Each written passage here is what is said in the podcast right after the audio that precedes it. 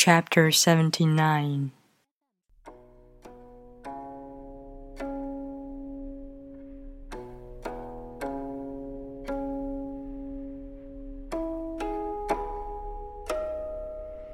Failure is an opportunity.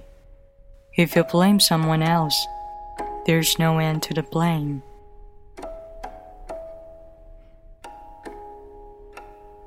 Therefore, the master fulfills her own obligations and corrects her own mistakes. She does what she needs to do and demands nothing of others.